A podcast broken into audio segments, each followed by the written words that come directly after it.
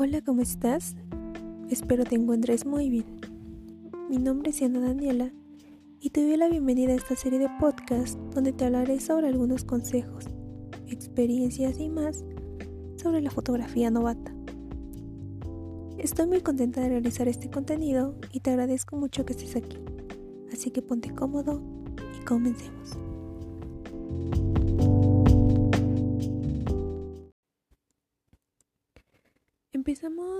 Mencionando que muchos de nosotros nos empezamos a involucrar en el bello mundo de la fotografía, ya sea por pasatiempo, por práctica, porque tenemos un proyecto en puerta o el simple hecho de querer inmortalizar alguna imagen.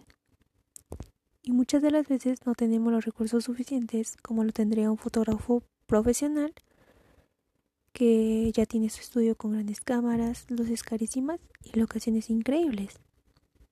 Y eso nos hace pensar que tal vez no vale la pena tomar fotos por nuestra propia cuenta porque posiblemente los resultados no sean los más satisfactorios. O de igual manera por el simple hecho de no saber por dónde empezar o qué hacer cuando nos disponemos a tomar una fotografía o realizar una sesión. Por eso en esta ocasión te voy a platicar y dar algunos consejos de lo que a mí me ha funcionado al momento de tomar fotografías utilizando los recursos que tengo a la mano sin la necesidad de gastar tanto.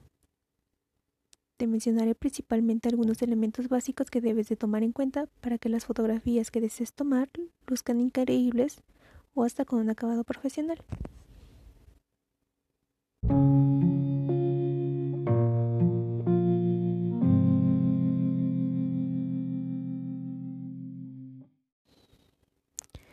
Muchas de las veces cuando llegamos a ver fotografías en las redes sociales como Instagram u otras aplicaciones o plataformas, hay algunas que nos llaman mucho la atención, tal vez por su estética, los elementos que la componen, el lugar donde fueron realizadas, entre otros factores que nos gustan, y nos hacemos algunas preguntas como por ejemplo, ¿cómo es que se ven tan bien realizadas? ¿Qué se necesita para lograr fotografías así si no tengo las herramientas suficientes para lograrlo? Y surgen muchas preguntas más. Pero antes que nada tienes que tomar en cuenta que para la fotografía, como en todo, debes de tener mucha paciencia si quieres lograr grandes resultados. Ya que no es mentira que para lograr una fotografía increíble se pueden llevar horas, días, incluso semanas de sesiones para obtener la fotografía deseada. Eso es en dado caso de que sea planeada, claro, porque ya sabemos que hay fotografías que son tomadas en el momento exacto o de manera espontánea y salen muy bien. Pero bueno, ese es otro caso, ya que este momento te vengo a hablar de las fotografías que tienen una cierta planeación. Así que retomando lo anterior, lo primero que necesitas es hacer una planeación de tu sesión de fotos y preguntarte, ¿para qué las vas a utilizar? ¿Qué es lo que quieres mostrar? ¿Qué es lo que quieres proyectar? Si son para redes sociales, para empezar a armar un portafolio, etcétera. En pocas palabras, tener claro el objetivo de estas imágenes que vas a capturar. Así empezarás a realizar el proceso creativo de estas. En mi caso, la mayoría de las veces yo tomo fotografías para utilizarlas en proyectos de diseño que me apoyan y me ayudan en la cuestión gráfica. Tal es el caso como los carteles, los anuncios, proyectos audiovisuales, y eso por mencionar algunos. En los que el diseño gráfico puede involucrarse, pero también suelo tomar fotografías de algo que me llama la atención o quiero capturar visualmente con el fin de transmitir algo, porque también la fotografía funciona y tiene ese fin.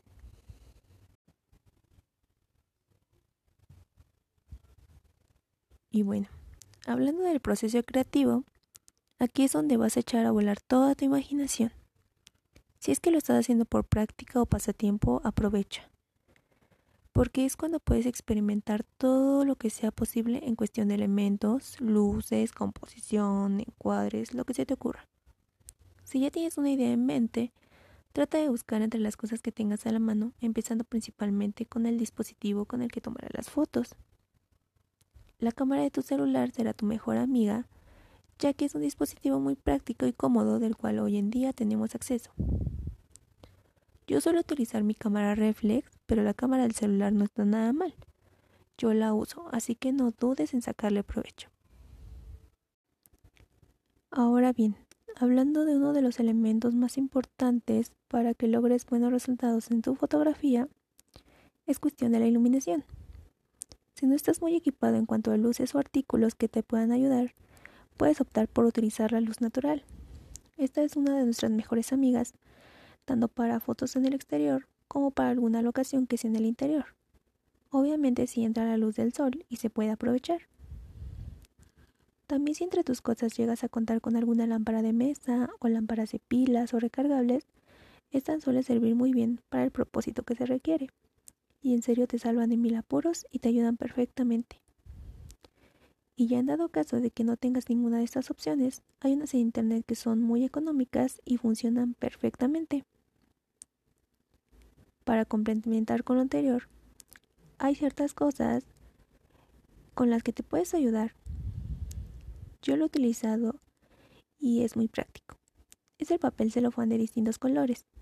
Es buenísimo y lo venden en cualquier papelería, así que es súper accesible. Aparte de que lo puedes usar las veces que quieras.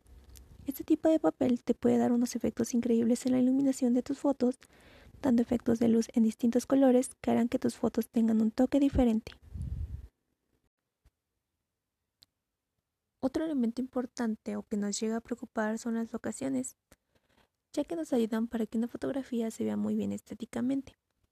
Así que puedes utilizar exteriores como jardines, parques, fachadas, lugares abandonados. Pero bueno, asegúrate de que sí están abandonados, porque puedes encontrarte sorpresitas y aquí lo primero es tu seguridad, ¿ok? Y continuando, también puedes aprovechar locaciones que puedes encontrar en tu propia casa. Si tienes algún jardín, un patio, un rincón de tu cuarto o de tu casa, aprovechalos.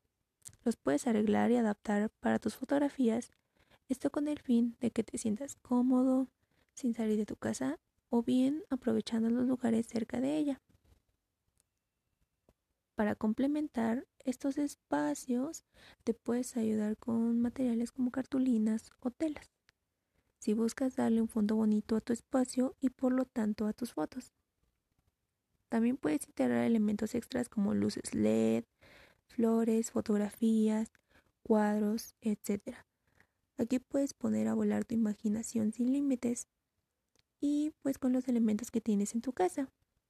En serio te ayudan muchísimo hay cosas que posiblemente tengas en tu casa y te pueden ayudar para ayudar eh, a decorar el espacio donde vas a tomar tus fotografías.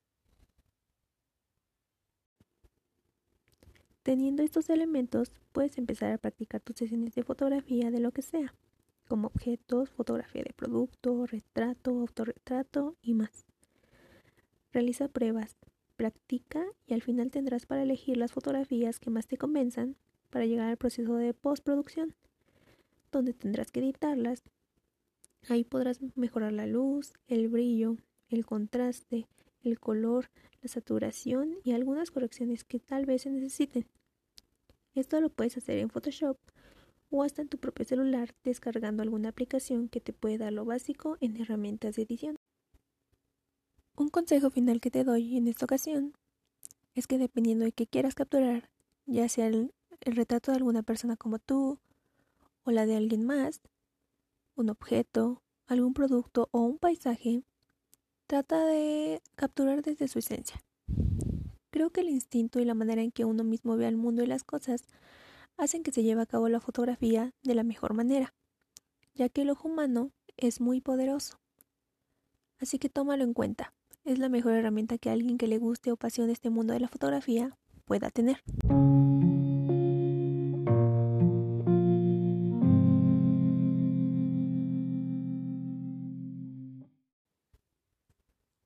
Con esto me despido por el momento y espero que te haya gustado este pequeño contenido que preparé y poco o mucho te haya servido.